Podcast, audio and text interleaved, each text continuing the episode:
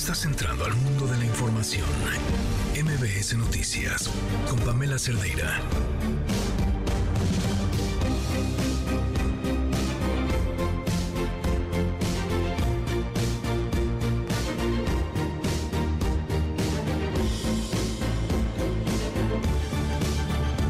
Ayer pasó algo muy bonito.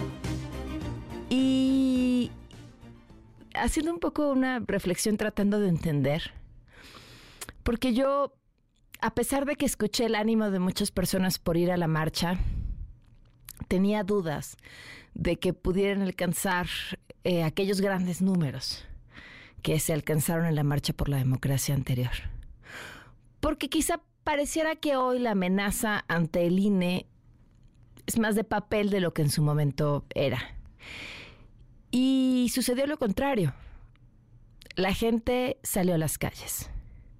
Y salió a las calles en la Ciudad de México, pero salieron a las calles en un montón de ciudades del país, donde muchísimas personas salieron a defender un concepto tan abstracto como la democracia.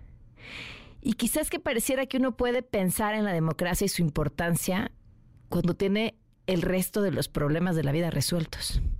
Y no necesariamente, así que salir a decir, esto es lo que yo defiendo, en un país donde la clase política nos ha fallado constantemente, de todos los colores. Saber que aunque no confiemos en esas personas, sí podemos confiar en las instituciones que se crearon, es una buena noticia, porque tenemos de dónde agarrarnos. Por lo pronto, de quienes salieron a marchar. Soy Pamela Cerdeira. Comenzamos.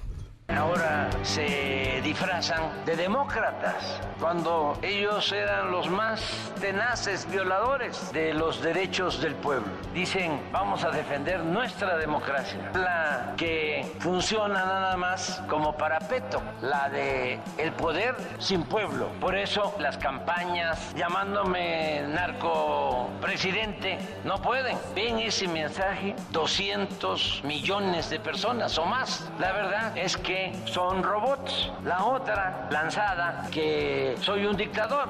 Es como el mundo al revés. Nada más decirle a la gente que no se deje engañar. Estos que fueron ayer se hacían de la vista gorda cuando los fraudes electorales hasta firmaban desplegados en contra de nosotros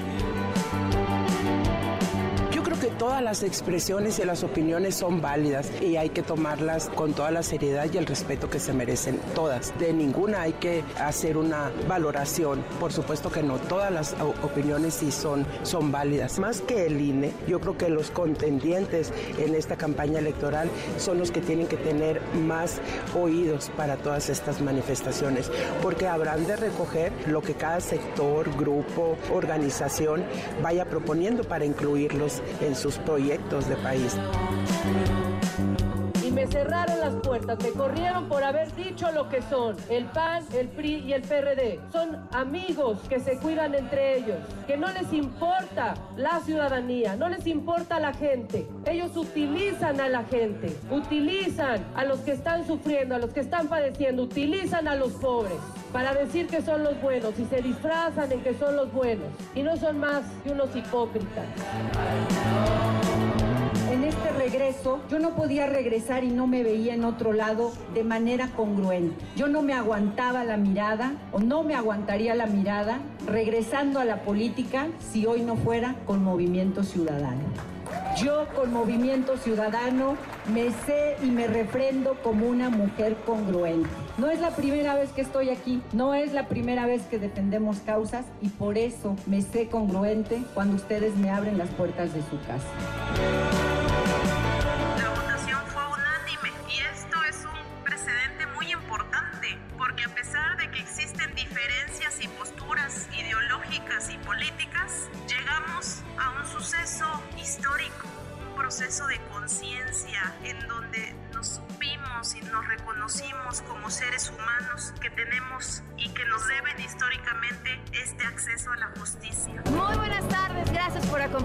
En este lunes, arrancar semana con nosotros, 19 de febrero del 2024. Bueno, arrancar semana ya vamos a la mitad del lunes.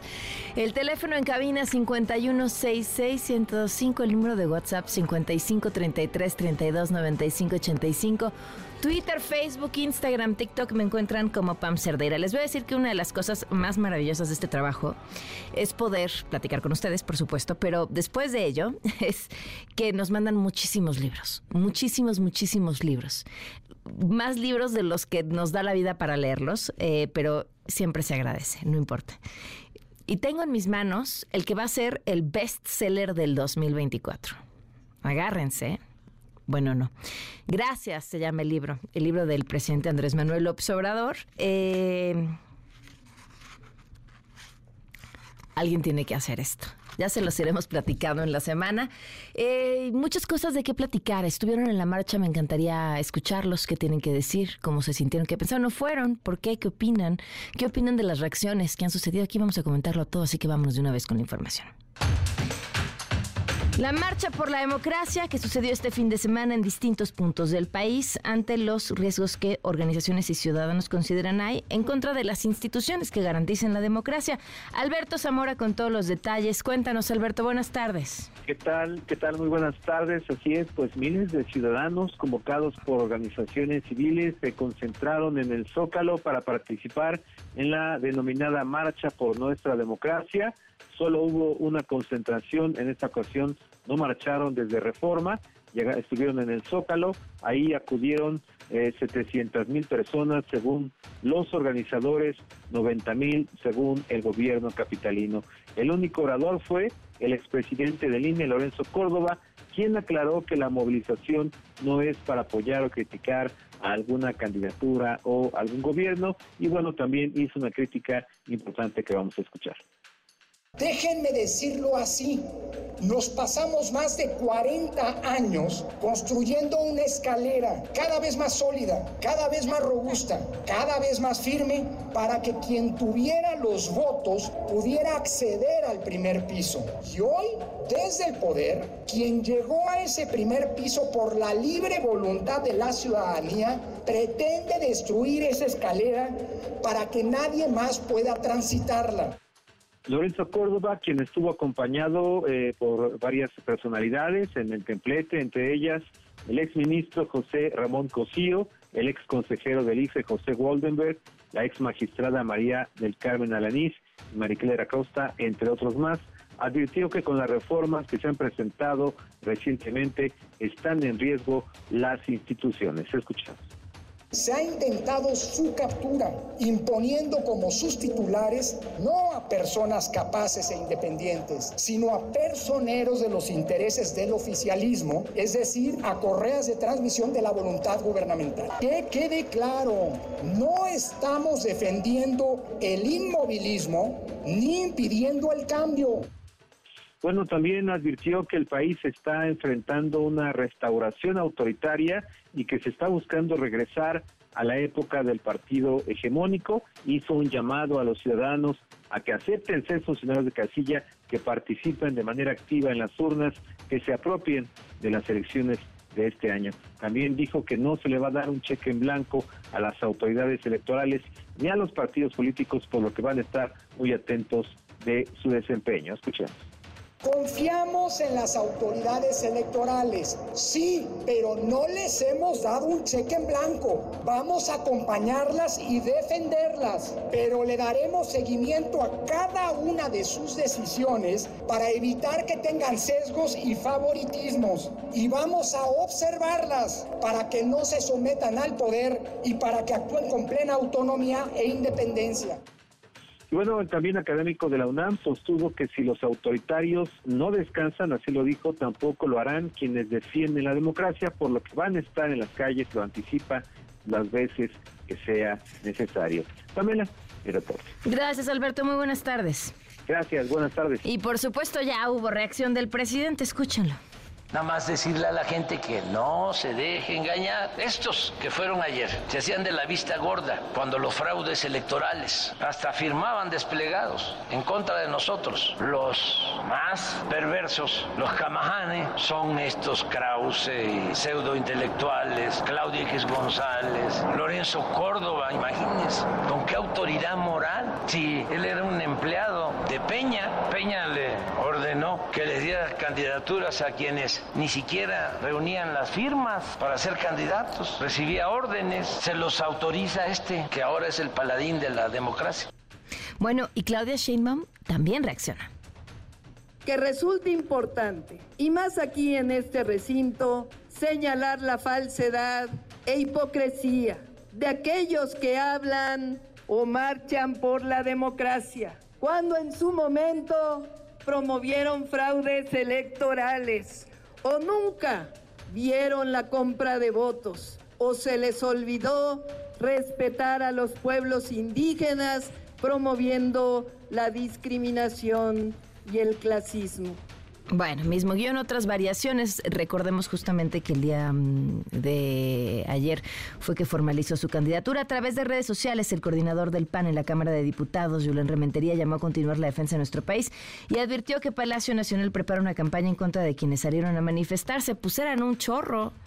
Digo, agarrarán unas cuantas figuras por ahí de las que se vieron para tratar de descalificar, pero pues, entre todas las personas, las reconocibles, ¿cuántas más fueron las que salieron a la calle? Por su parte, la consejera presidenta del INE, Guadalupe Tadei, habló sobre el discurso de su antecesor, Lorenzo Córdoba, y dijo que todas las opiniones deben tomarse en cuenta. Yo creo que todas las expresiones y las opiniones son válidas y hay que tomarlas con toda la seriedad y el respeto que se merecen todas. De ninguna hay que hacer una valoración. Por supuesto que no, todas las opiniones sí son, son válidas. Más que el INE, yo creo que los contendientes en esta campaña electoral son los que tienen que tener más oídos para todas estas manifestaciones, porque habrán de recoger lo que cada sector, grupo, organización vaya proponiendo para incluirlos en sus proyectos de país. Bueno, y a Movimiento Ciudadano se le olvidó los ciudadanos Sandra Cuevas, Alejandro Barrales, Gibran Ramírez, ya son fosfo, fosfo. Cuéntanos, Hatsiri Megallanes, buenas tardes. ¿Qué tal, Pamela? Buenas tardes. Pues sí, este lunes ya la alcaldesa de Cuauhtémoc, Sandra Cuevas, y la expresidenta nacional del PRD, Alejandra Barrales, formalizaron su registro como candidatas al Senado de la República por Movimiento Ciudadano, mientras que el exmorenista Gibran Ramírez lo hará como aspirante a una diputación federal. Acompañadas por el líder nacional del Partido Naranja, Dante Delgado, en la sede nacional de Movimiento Ciudadano, los aspirantes al Congreso de la Unión se dijeron muy, muy comprometidos con la nueva política para impulsar el progreso de la Ciudad de México. En ese contexto, bueno, Sandra Cuevas acusó a los partidos que conforman la Alianza por México, PAN y PRD, por haberle cerrado la puerta para llegar al Senado y los calificó de hipócritas. Escuchamos y me cerraron las puertas, me corrieron por haber dicho lo que son. El PAN, el PRI y el PRD son amigos que se cuidan entre ellos, que no les importa la ciudadanía, no les importa la gente. Ellos utilizan a la gente, utilizan a los que están sufriendo, a los que están padeciendo, utilizan a los pobres para decir que son los buenos y se disfrazan en que son los buenos y no son más que unos hipócritas. Alejandra Barrales, quien será candidata por primera fórmula en la Ciudad de México, dijo que parte de la motivación para volver a la política es que la capital del país no se encuentra bien, ya que atraviesa por diversas problemáticas como la inseguridad y también la falta de agua, entre otras. Expuso que la única forma congruente de regresar pues era justo a través del Partido Naranja. Escuchamos. En este regreso, yo no podía regresar y no me veía en otro lado de manera congruente. Yo no me aguantaba la mirada o no me aguantaría la mirada regresando a la política si hoy no fuera con Movimiento Ciudadano. Yo con Movimiento Ciudadano me sé y me refrendo como una mujer congruente. No es la primera vez que estoy aquí, no es la primera vez que defendemos causas y por eso me sé congruente cuando ustedes me abren las puertas de su casa. El exmorenista dijo estar orgulloso de representar a la nueva política que logrará, dice, transformar al Congreso de la Unión para impulsar pues, una agenda de futuro. Lanzó críticas también a la vieja política que dijo que en vez de solucionar el futuro del país, pues siguen en la grilla. Escuchamos. La vieja política está en las grillas del día. Prefieren hablar de cualquier cosa que haga ruido en lugar de buscar el futuro del país. Nosotros aquí buscamos el futuro del país y lo vamos a construir juntos, heredando de una generación de políticos conocedores de México como Dante Delgado un horizonte, pero proyectando la visión de lo que hace falta en la Ciudad de México. Y bueno, finalmente se tomaron los tres la foto con la constancia, tras ponerse los tenis fosfo fosfo y en medio de música de batucada, pues así fueron saliendo de aquí, de la sede nacional del partido. El reporte que tenemos, Pamela. Gracias, muy buenas tardes. Buenas tardes. El Consejo del INE evaluó investigar a Eduardo Verástegui por haber recibido casi 7 millones de pesos de una cuenta en el extranjero durante el tiempo que estuvo recolectando firmas para ser considerado candidato por la presidencia y tendrá que pagar una multa de 144 mil pesos por otros gastos no reportados. Al mismo tiempo, el INE perfila sancionar a varios partidos, en su mayoría a Morena, por irregularidades en su reporte de ingresos y gastos en precampañas locales. De avanzar la propuesta del consejero Jaime Rivera, Morena sería el partido más castigado según seguido de Movimiento Ciudadano y finalmente el PAN. La Fiscalía General de la República inició ya trabajos para localizar a Celso Ortega, el presunto líder del grupo del crimen organizado Los Ardillos. Esto es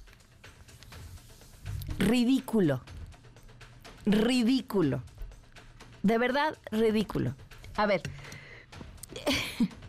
la Fiscalía lo está buscando para que presente pruebas de eso que dijo, con un poco de contexto. La semana pasada, Latinus presentó una entrevista a este personaje, presunto líder del grupo criminal Los Ardillos. O sea, estamos hablando de un criminal de altos vuelos, de los más buscados. Eh, responsable eh, de, pues, gran parte de la violencia que está sucediendo en Guerrero este personaje en, esta entrevista dice que en el 2006 apoyaron la campaña del presidente Andrés Manuel López Obrador y tal, una serie de formas. Es una entrevista. El presidente sale y dice que, lo mismo, ¿no? Que ha dicho eh, cada vez que alguien lo involucra en cualquier tema, que no es cierto y demás. Y la fiscalía ya lo está buscando, pero no, no crean ustedes que para ver el tema de las actividades criminales, o sea, no crean ustedes que para controlar el tema de la inseguridad, no, no, no, para que presente pruebas de lo que dijo. Ay, por Dios. En otros temas, en el Estado de México, la Iglesia Católica busca un pacto con el crimen organizado para disminuir la violencia. Juan Gabriel González, corresponsal de MBC Noticias. Te escuchamos, Juan Gabriel. Buenas tardes. ¿Qué tal, Pamela Auditorio? Muy buenas tardes. Pues el arzobispo auxiliar de la Arquidiócesis de Toluca, Maximino Martínez Miranda, no solo avaló que la Iglesia Católica se reúna con líderes de grupos criminales para fomentar, dice, la paz, sino que también le recomendó a los distintos niveles de gobierno hacer lo mismo, ya sea con un pacto o alianza, dijo la jerarquía católica y las autoridades civiles pueden emprender un diálogo con las cabezas de la delincuencia organizada y para que sus integrantes, pues lo dice el arzobispo, auxiliar regresen al buen camino. Luego de encabezar la ceremonia y bendición de la peregrinación anual de Toluca a la Basílica de Guadalupe, el arzobispo auxiliar Martínez Miranda admitió que cuando él fue obispo de Ciudad Altamirano Guerrero, se reunía con jefes del narcotráfico para pedirles la reconciliación, el orden y el respeto a las familias. Así lo expuso. Es positivo, ¿verdad? Es muy bueno cuando haya una oportunidad que se llame a todos, como les decía. Dios quiere que todos se salven y si andan en el mal, pues que regresen al bien y se integren, ¿verdad? La comunidad. Pues yo creo que es un llamado a la paz a todos, ¿verdad? Y sí, sí, de alguna manera, pues el compromiso como pacto, alianza, debe de ser. Pero pues eh, de una manera especial es que lo cumplan. A todos se les llama, algunos asisten, otros no. El segundo a bordo de la arquidiócesis de Toluca dijo que es ordinario que los sacerdotes de las comunidades de la zona sur del Estado de México sostengan encuentros con los jefes del narcotráfico y así lo expuso. Los que están en la, zona sobre todo de más violencia les hacen un llamado a los de la violencia a regresar y a buscar los caminos para poder construir la paz. ¿Han tenido reuniones Ahorita aquí no, pues los representantes, los obispos que están en esa zona sí. Pues de ordinario lo hacíamos a través de los sacerdotes y cuando me salían en el camino pues tenía que dialogar con ellos. Lo único que se busca es ser constructores de la paz. ¿El gobierno podrá replicar una medida como esta? Eso se... se le invitaría que lo hiciera. Pues ahí están las declaraciones de Maximino Martínez que se dan en el contexto de las declaraciones oficiales que han aplaudido los encuentros entre la Iglesia Católica y los comandos del crimen organizado en busca de la paz en las regiones asoladas por la inseguridad. Hoy lo hizo el arzobispo auxiliar de Toluca, Pamela.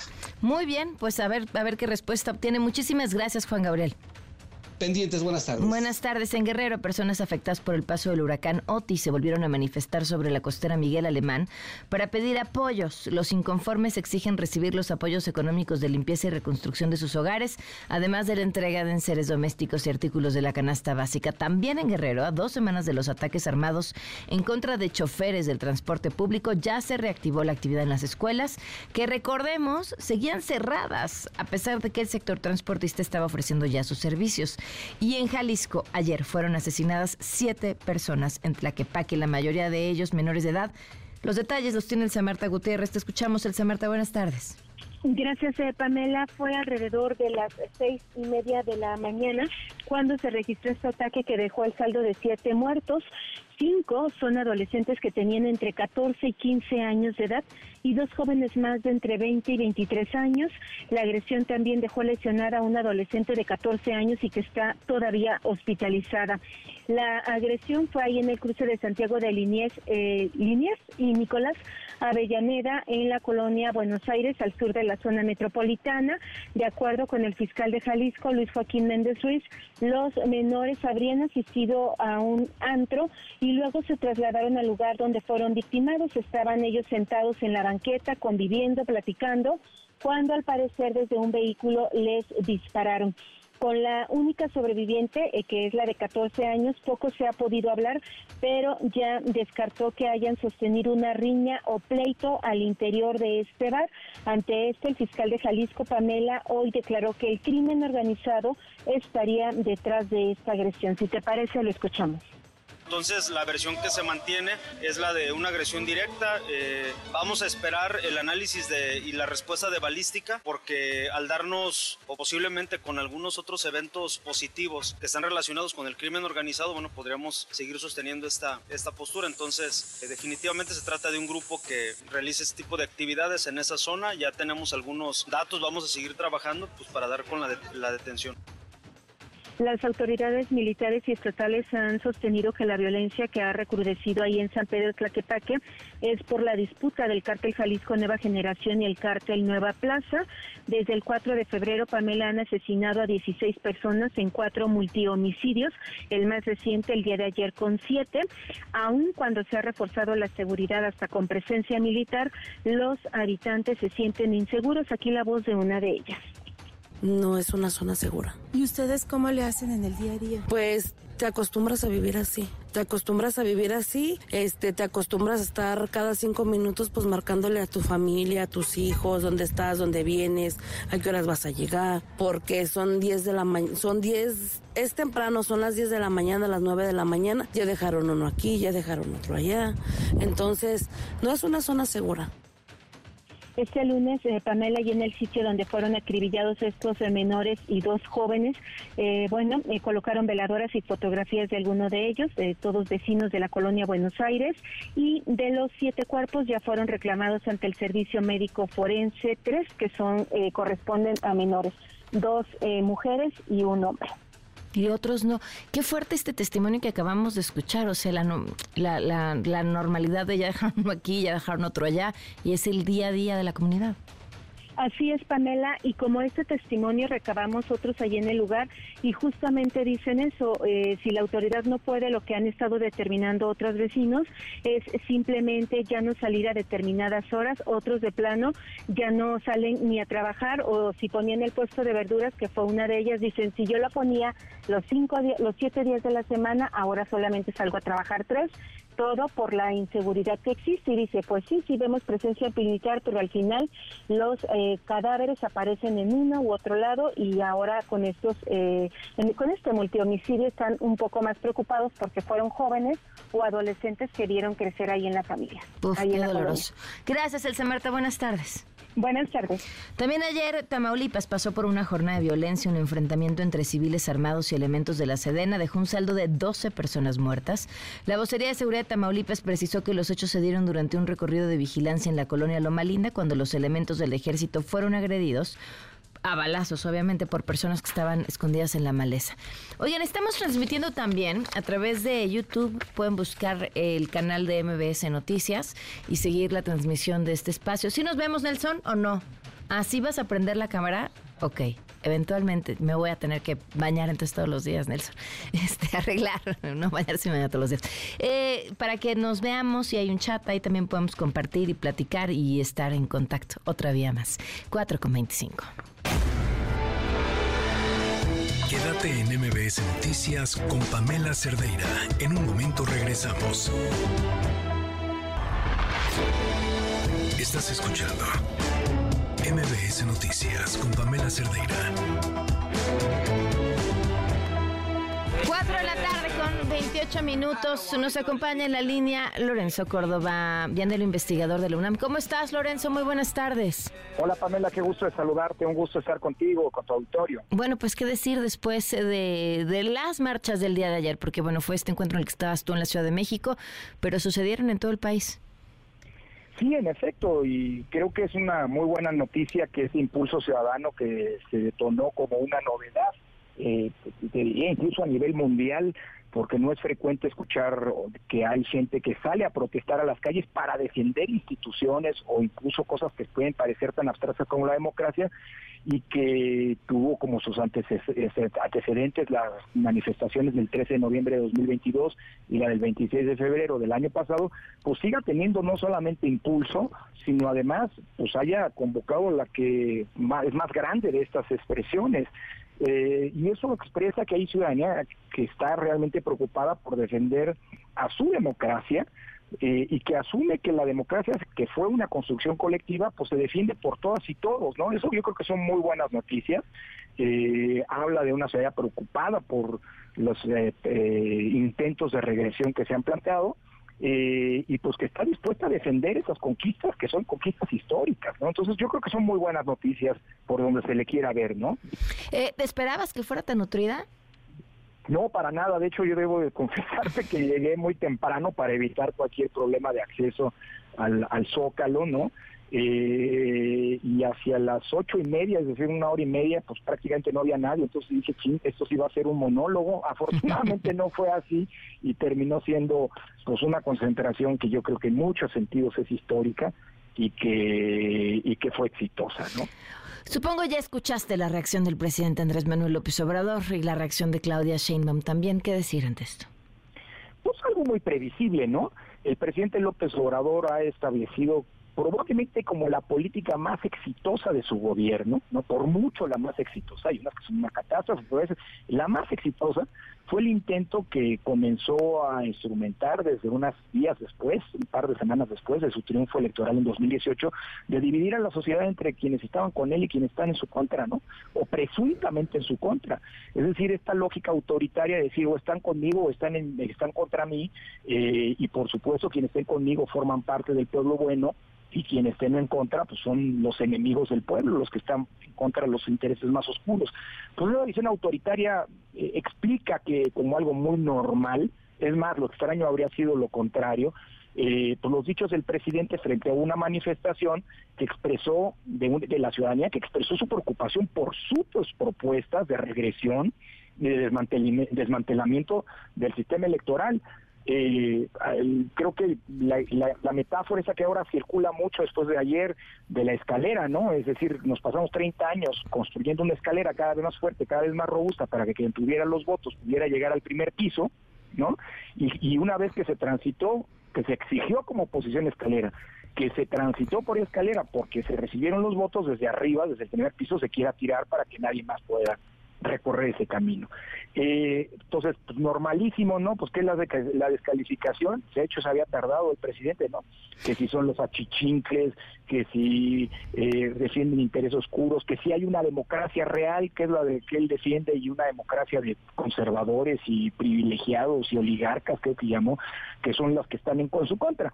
Lo que sí llama la atención es lo que dijo Claudia Sheinbaum, Bueno, entiendo que hay una intención y una estrategia de campaña de mimetizarse a lo que diga el presidente, ¿no? Para tratar de, de conseguir su arrastre, en fin, lo que sea. No me meto yo a discutir cuáles son las estrategias de campaña, ni mucho menos a criticar o no una otra candidatura, pero, pero lo que sí llama la atención, al menos pues yo nunca lo había visto, es que un candidato o una candidata en este caso, que se supone que lo que va a hacer en las meses que van a venir, no las campañas electorales, va a ser tratar de convencer a los ciudadanos que voten por ella, pues descalifique a los ciudadanos, ¿no? Que van a ser su parte de su base electoral porque ayer es una mentira que eh, se hayan manifestado solamente los que están en contra del gobierno o en contra de Morena. ¿eh? Debo confesarles una cosa, Pamela. Yo el día de ayer, con mucha sorpresa y con enorme satisfacción, me encontré a viejos colegas, compañeros de las luchas universitarias que hoy no solamente militan, sino son activos importantes en Morena, yo no me no digo por aquí que los eh, eh, digamos los van a sacar si lo dices pues sí no imagínate que estaban ahí les dije con mucha sorpresa me los encontré te digo antes mucho antes de que llegara eh, masivamente la ciudadanía dije qué hacen aquí y me dicen es que venimos a defender eso que nos permitió llegar al poder mm. es decir eso es un acto de congruencia y además refleja lo que fue el propósito de la marcha esta no fue una, o las manifestaciones, esta no fue una manifestación a favor ni en contra de ningún partido o candidatura, ni en contra siquiera del gobierno, sino en contra de un proyecto específico de desmantelamiento de lo que hemos construido en términos democráticos. A ver, me, parece que había sucedido en las marchas anteriores, quizá quien escuchó fue la oposición, ¿no? Y, esto que, parecía un camino posible a negociar reformas que modificaran las reglas del juego electoral, dejaron de serlo después de, del movimiento, las personas que salieron a defender, como bien lo decía, es un concepto tan abstracto como es la democracia. Eh, pero ahora que, que sabemos que quizás sean los únicos que podrían estar interesados en escuchar, eh, ¿qué sigue? o sea, nos queda claro que hay un que hay un poder, el ejecutivo y su candidata que no les interesa, que no van a escuchar y que van a descalificar. Eh, ¿Qué más? ¿Cómo, ¿Cómo se defiende esta democracia más allá desde la ciudadanía? Bueno, eso no es menor lo que ocurrió lo que en esta ocasión y las pasadas, Pamela. Recordemos que eh, en, la, en 2022 el plan A, es decir, el intento de reforma constitucional que desmantelaba al INE, y por cierto, eh, en sus términos está siendo retomado, o prácticamente en sus términos está siendo retomado ahora por el presidente López Obrador en ese nuevo paquete de reformas.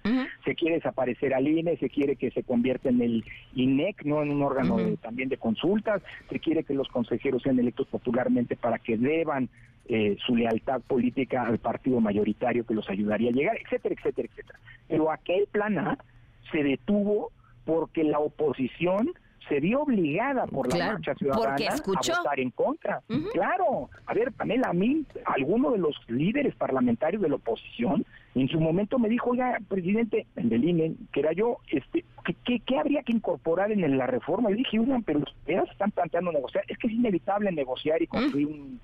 Y yo les dije, aguas, porque inevitable no hay nada. Hay que recordar que todas las reformas constitucionales que se han hecho durante el gobierno de López Obrador han contado con el aval de la oposición, ¿eh? porque si no, no habrían pasado. En el Senado no tienen los votos.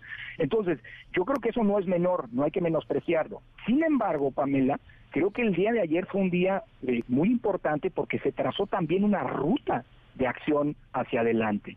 Por un lado, pues, hubo una invitación franca y abierta a los ciudadanos para que si son convocados por el INE porque fueron seleccionados, sorteados, etcétera, para ser funcionarios de casilla, se acepte y se cumpla con esa función que es básica para que el voto se cuente bien. Segundo, se hizo un llamado para que quien tenga posibilidad e interés se pueda inscribir ante el INE como observador electoral, ya sea a nivel individual, a nivel colectivo. Se hizo un llamado para presionar a los partidos políticos para que ahora que se discute este regresivo paquete de reformas que presentó el López Obrador, el presidente López Obrador, vayan a votar en contra. No vaya a ser que quieran negociar espaldas de la ciudadanía que ayer se manifestó. Además, se hizo un llamado a dar de seguimiento a las decisiones del INE, porque como se dijo ayer, al INE se le defiende, pero de ahí a darle en cheque en blanco hay un trecho. A nadie, y qué bueno que acusó recibo la presidenta del INE hoy, eso da mucho gusto, porque sus decisiones se van a dar, se le va a dar seguimiento, y en el momento en que pierdan la imparcialidad, que empiecen a ceder a las presiones del gobierno o de algún partido, pues se les va a reclamar públicamente. Y finalmente también, pues salir y votar masivamente, Pamela, ¿no? Creo que eso es parte de la de las conclusiones, digamos, del llamado que ayer se puso sobre la mesa y que yo creo que es parte de esa eh, camino, como tú planteabas, hacia adelante de seguir defendiendo la democracia y las conquistas que democráticamente hemos alcanzado en, tan trabajosamente en el pasado, ¿no? Claro. Pues, Lorenzo, gracias por la oportunidad para platicar y bueno, sigamos al habla.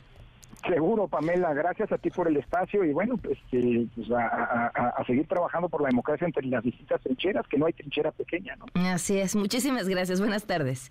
Cuídate, gracias. 438. Quédate en MBS Noticias con Pamela Cerdeira. En un momento regresamos. Estás escuchando MBS Noticias con Pamela Cerdeira. 4 de la tarde con 40 minutos. A ver, así dice el, comunicado de la Fiscalía de, de ayer, con fecha del 18 de febrero.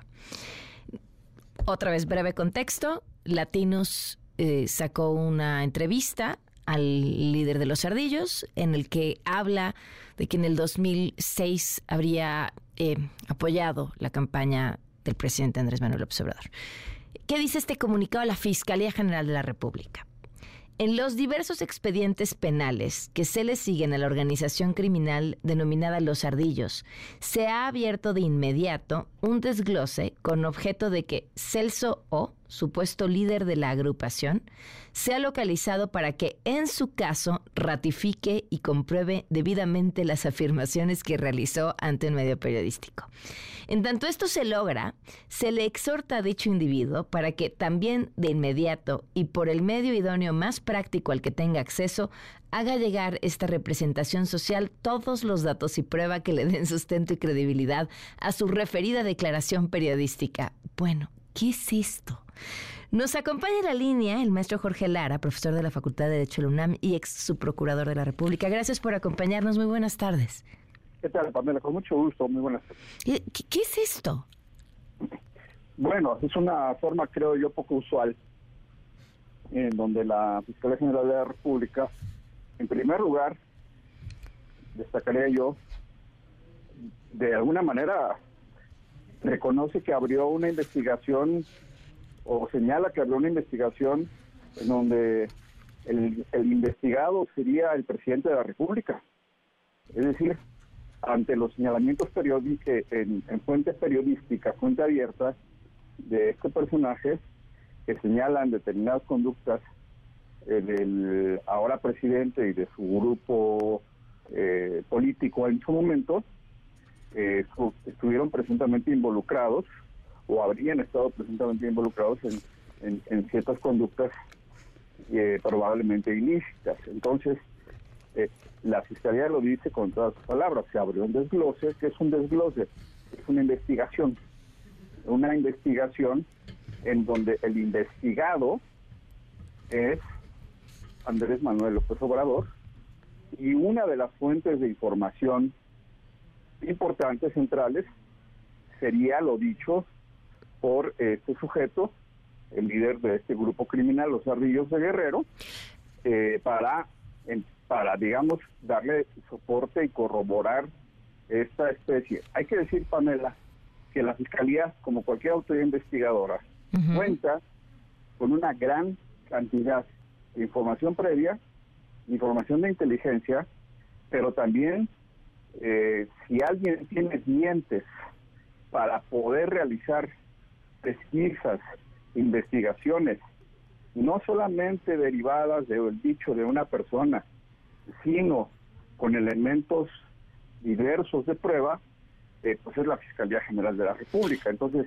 uno eh, puede entender, quisiera suponer, que esta investigación es seria y que además no solamente encontraría sustento eh, con esta invitación, sí, un poco inusual, hasta cándida me parece, respecto de un criminal de un alto, alto perfil, que además se antoja difícil que acuda, por lo menos de manera voluntaria, a realizar esta declaración. A ver, duda, pero si es un desglose de otras carpetas de investigación que están relacionadas con la actividad criminal de ese grupo, ¿ese desglose no sería para investigar al mismo grupo? O tú puedes tener una carpeta de investigación para investigar a Juan y de pronto hacer un desglose, desglose de ahí para investigar a otra persona con otro tipo de cargos. Ocurre que son hechos conexos, hechos, personas eh, eh, involucradas en conductas que en conjunto podrían constituir eh, precisamente diversos ilícitos, en lo que se llama técnicamente concurso de delitos, y que aquí, pues seguramente la Fiscalía debe tener un gran cúmulo de información en distintas carpetas, de hechos de distintas fechas, con distintos protagonistas, pero con un hilo común, que es precisamente el grupo criminal. Ahora, en este caso, aludiendo a este grupo criminal y una presunta acción de financiamiento a actividades políticas, pues se podría estar eh, aportando, se podría estar eh, trasvasando información de, lo que, de, lo que, ocurrió en aquella época con las el contexto electoral del 2006. Ahora, eh, me, me causa mucha sorpresa que o sea, uno entendiendo que hay diversos expedientes penales siguiendo a la organización criminal de los ardillos, si buscaran a su título, a, su, perdón, a su líder, al líder de la organización criminal, eh, tendría que haber no sé, cuando menos una orden de presión en su contra. O no lo, lo tendría que estar ya buscando por otras cosas, no por esto.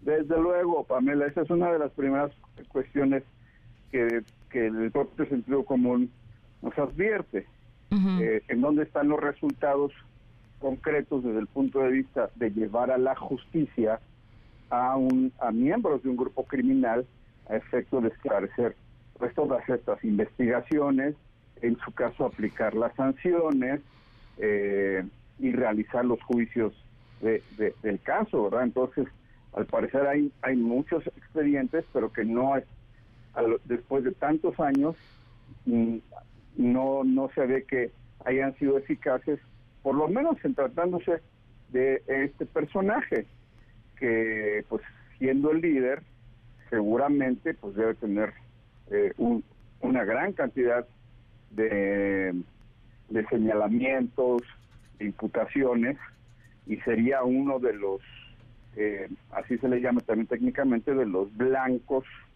a, a seguir por parte de las autoridades y hacer ahora un llamado voluntario a una comparecencia voluntaria. Es ridículo. Pues sí es, sí es, sí es, un poco usual y insisto, hasta ingenuo.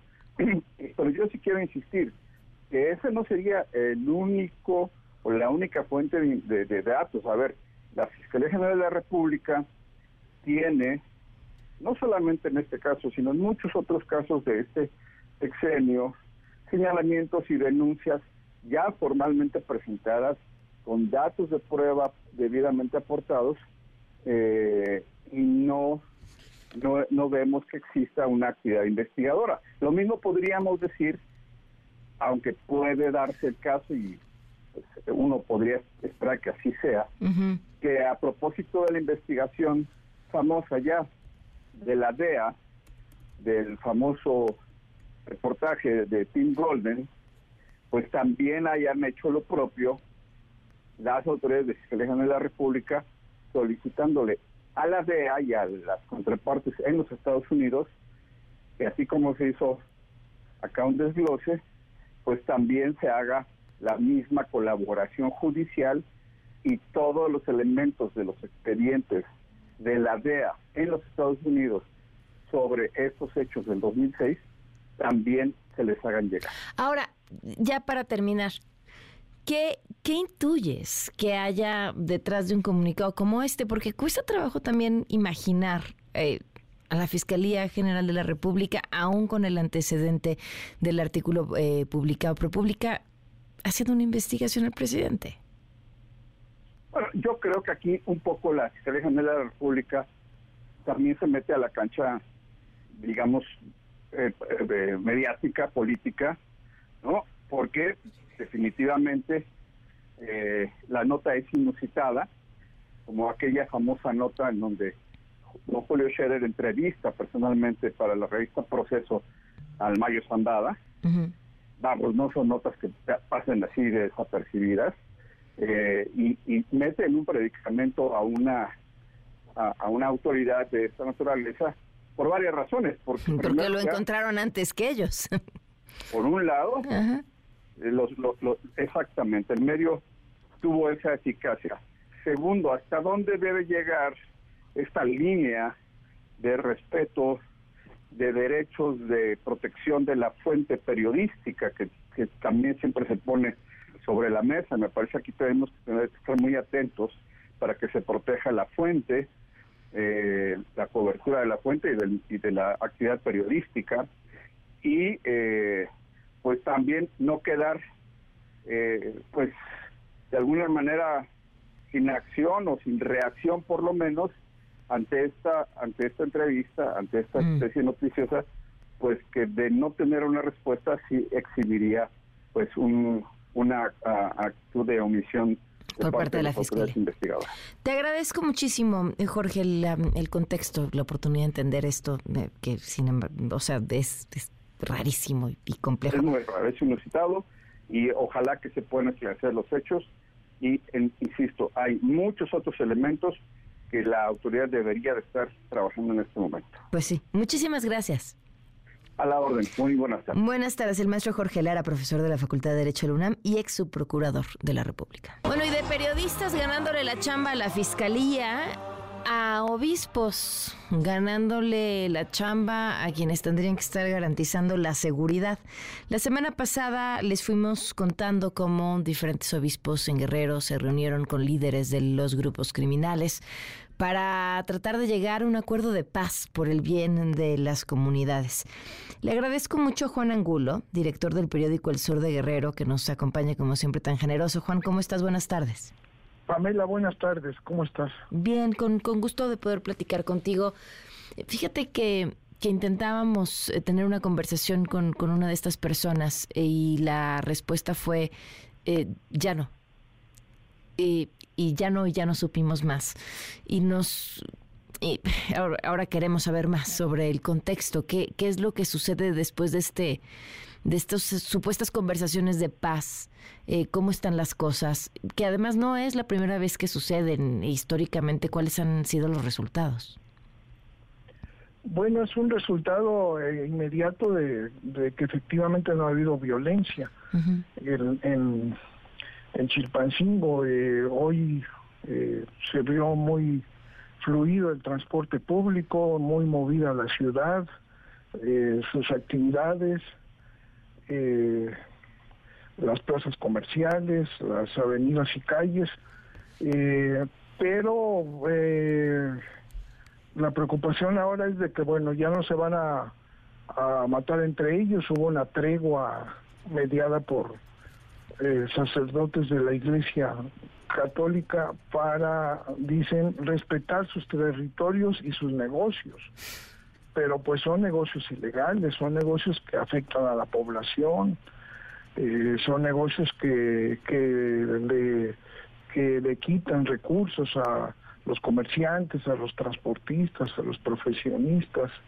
Entonces, esa es la inquietud, ¿no? De que, bueno, eh, hay una una eh, paz entre los grupos criminales, pero para que estos sigan trabajando, eh, desarrollando actividades que afectan a la gente. No es como antes que eh, se dedicaban solamente al trasiego de drogas, al cultivo, a llevar fundamentalmente su negocio estaba en Estados Unidos y efectivamente cuando un grupo criminal dominaba una zona o pactaba con otro, se le conocía como que existía una especie de pax narca, ¿no?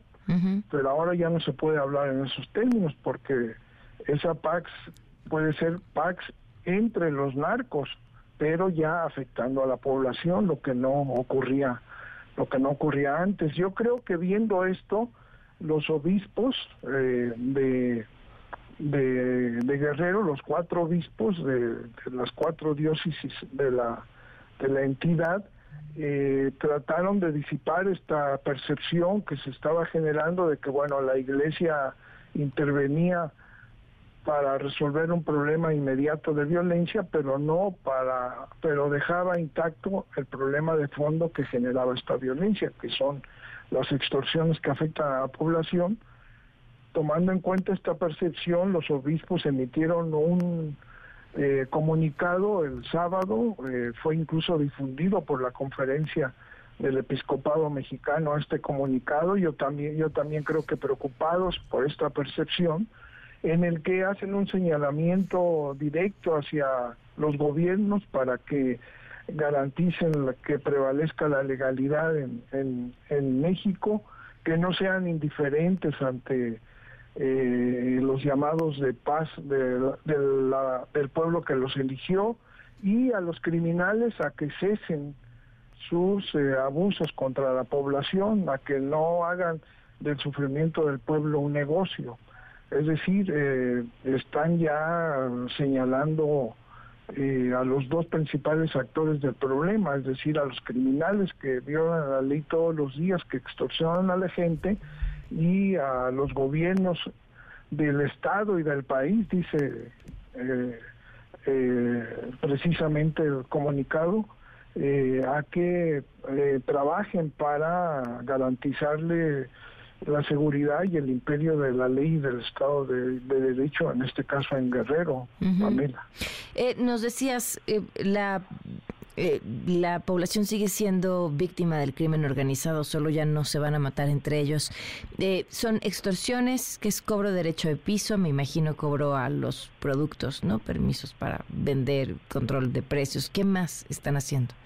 Bueno, se intervienen en los presupuestos también de los municipios. Eh, obligan a los alcaldes a que eh, las obras se hagan con las constructoras que ellos digan, que se compren los materiales en las, en las empresas que ellos dicen, eh, eh, extorsionan a los profesionistas también, a, a las clínicas de, de, salud privadas, incluso a, bueno, a los locatarios de los mercados, ¿no?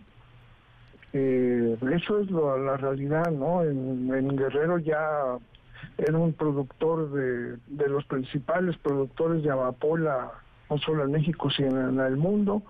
Cayó el precio de esta eh, planta de la que se produce la heroína, por, fue sustituida por el fentanilo, mucho más barato, mucho más adictivo, y entonces se han movido estos grupos a, hacer fundamentalmente de la extorsión su principal negocio, extorsión a ciudadanos y extorsión a, a, a, los presupuestos públicos también, Pamela. Híjole, ¿y qué está pasando ya para terminar, Juan? ¿Qué está pasando con, con el ejército y la presencia del ejército ahí?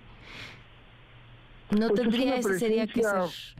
Es una presencia así, digamos, eso, presencia, ¿no? No, hay, no hay actividad de prevención, o casi no hay detenidos, ha habido eh, asesinatos de alto impacto, el empresario con su hijo que mataron en la carretera, el dirigente de las autodefensas Bruno Plácido, eh, eh, Galindo asesinado en Chilpancingo, en, en, la Secretaría de Salud, en las instalaciones de la Secretaría de Salud donde hacía gestiones, el asesinato del líder de, los mezcaleros al salir de, su escuela, daba clases en una escuela de la Universidad, de la Universidad Autónoma de Guerrero, el, que fue dos veces candidato a alcalde del PRI asesinado en el Boulevard de las Naciones, que conduce al aeropuerto en Chilpancingo, por mencionarte casos recientes, ningún detenido, Pamela, ¿no? En su mensaje los obispos dicen que la impunidad es la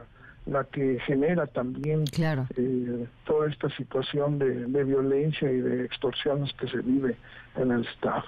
Pues te agradezco muchísimo, Juan, la oportunidad de platicar. Bueno, Pamela, aquí estamos. Gracias. Un fuerte abrazo. Van a ser casi las cinco. Quédate en MBS Noticias con Pamela Cerdeira. En un momento regresamos. Estás escuchando MBS Noticias con Pamela Cerdeira. Un oasis dentro del mundo de la información. Adán Red, ¿cómo estás? Buenas tardes. Hola Pam, muy buenas tardes, con feliz como siempre de saludarte en estos lunes literarios. Y ahora es un libro de eh, muy interesante. Eh, creo que tocamos dos temas con este libro que me apasionan. Uno es que la literatura también puede tener un sentido informativo, también puedes aprender con ella. Y lo otro que tocar temas tabúes eh, es lo más importante del mundo y que también es parte de la literatura. En este caso se llama Con M de menstruación, de un libro eh, hecho por Celia Gómez Ramos, escribe ella, e ilustrado con Isidro R. Esquivel. Hay todo un movimiento, Pam, ahorita en el cine, en las artes plásticas y en la literatura sobre la menstruación. Eh, creo que tenemos una sociedad altamente sexualizada. En cualquier anuncio que veamos, está gente en paños menores, en con cuerpos hermosos y eso es increíble, pero muchas veces nos olvidamos también de otras partes del cuerpo que son tan intrínsecas como un abdomen, como unos brazos o como el propio rostro, que son eh, los genitales. Y en este caso, en específico, lo que pasa cuando eh, eh, execramos cosas que además lo hacemos por todos lados, por la nariz, por los oídos, por la boca, por la propia piel, sudamos y sacamos muchas cosas. Este libro de Con M de menstruación que nos dice que la menstruación como la palabra tiene 12 letras, es decir, sucede 12 veces al mes, toca el tema con una niña, es un personaje con una historia, como lo hace muy bien la literatura siempre, a partir de una historia aprendida es una niña que se llama Briona que eh, está a punto de, de, eh, que, que, le suceda su primera menstruación y sus papás deciden regalarle una cajita que se parece un poco a un libro al que ella le pone talismán, al que le va haciendo preguntas sobre la menstruación. Y lo que resulta fascinante al leer este libro, eh, Pam, es cómo va hablando de las partes del cuerpo que normalmente las tenemos sobresexualizadas y yo creo que esto está muy atravesado por el machismo, que no podemos decir las palabras de los genitales porque al instante estamos hablando de algo sexual, cuando no necesariamente también suceden otras cosas eh, con estas partes del cuerpo. Y las ilustraciones son precisas, el libro Pam eh, no tiene ningún tipo de tapujo, pero tampoco es para nada confrontador. Logra este equilibrio que es difícil, pero necesario de hablar, simplemente de por las cosas, eh, decirlas, llamarlas por su nombre. Y en ese sentido va explicando lo que sucede, va explicando con una gran apertura mental. Y creo que eh, realmente eh, yo soy varón, yo no, no menstruo. Sin embargo, este libro dice cosas importantes como es un tema del que se tiene que empezar a hablar en todos lados, porque precisamente el gran problema, como siempre, de todo esto es la desinformación. Y una de las cosas que te recomiendo últimamente para hacer a los críticos literarios, es no, no solo que sean exquisitos y hablen de los grandes libros, sino también hablar de los libros que tocan los grandes temas. Y sin duda ahorita los grandes temas son sobre la igualdad y el, el quizás, o sin lugar a duda, el tema por igualdad más profundo es el feminismo y dentro de esto está el, la menstruación que es parte del cuerpo. Dime, Pam. No, que es que es, que es verdaderamente ridículo y durante mucho tiempo simplemente era un tema que si no se tocaba, no se tocaba en las mesas, no se tocaba mucho menos en los medios de comunicación. Todavía hay, todavía hay mujeres que hasta entre amigas es un tema que no les gusta tocar, eh, cuando es algo que le pasa al 51% de la población. Es, es, ridículo, es como si no los hombres decidieran no hablar del catarro, ¿no? Es como por. y, todavía más natural porque te da gripe unas que dos, tres veces al año, ¿no? Este, aquí estamos hablando de, de una vez al mes. Eh, me, me, parece brutal. Perdón, nada más que te interrumpa con, con esto, Adán. Eh, eh, información de último momento. Se acaba de dar a conocer que falleció Carlos Ursúa, quien fue el primer secretario de Hacienda de Andrés Manuel López Obrador y ahora era parte del equipo de Xochitl Galvez. En cuanto tengamos más datos, se los daremos a conocer al público. Eh, ¿Te parece, Adán, si escuchamos lo que propone el público? Claro que sí, Pam, por favor. Vamos. Me gustaría recomendarte el libro eh, Yo Decido, así se llama. Está escrito por Gaby Vargas. Es un libro, eh, la verdad, muy, muy completo. Me gusta mucho por el contenido y por la, motivación y todas las frases que usa Gaby Vargas, la manera en la que lo escribe y la manera en la que transmite sus experiencias. Les recomiendo El secreto de Cianya. Este libro lo escribió esta Guadalupe Vera y trata más o menos de que Cianya es una mujer mestiza que está envuelta en muchas cuestiones, en mucha dualidad con la fe, muchas cuestiones de su origen y hasta dónde puede corregir su futuro. Es, una, es un libro bastante interesante y chido y la verdad sí, al final que terminas de leerlo te pones a pensar ciertas cosas, ¿no? Y es cuando tratas de entender o tratas de entender más bien a la eternidad. Yo te quiero recomendar el libro Mientras te olvido, ya que es un libro que te enseña el proceso de superación de una ruptura amorosa al que muchas personas se enfrentan.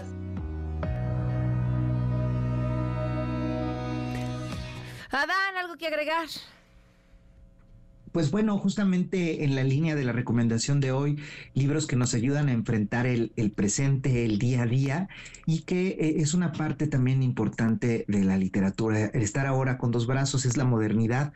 Por un lado, el propio deleite estético y el otro, el aprendizaje que se tiene, como siempre, siempre con los libros. Ok. Pues Adán, te mando un fuerte abrazo. Muchísimas gracias. Abrazo grande y fuerte, Pam. Hasta el próximo lunes. Gracias. Sigan a Dan Cerret en sus redes sociales, arroba Dan Cerret. Vamos a una pausa y volvamos. Quédate en MBS Noticias con Pamela Cerdeira. En un momento regresamos. Estás escuchando MBS Noticias con Pamela Cerdeira.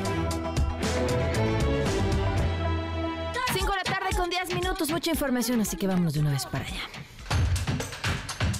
¿Quién fue el primer secretario de Hacienda de la administración de Andrés Manuel López Obrador y ahora parte del equipo de Xochitl Gálvez? Carlos Ursúa falleció a los 68 años de edad.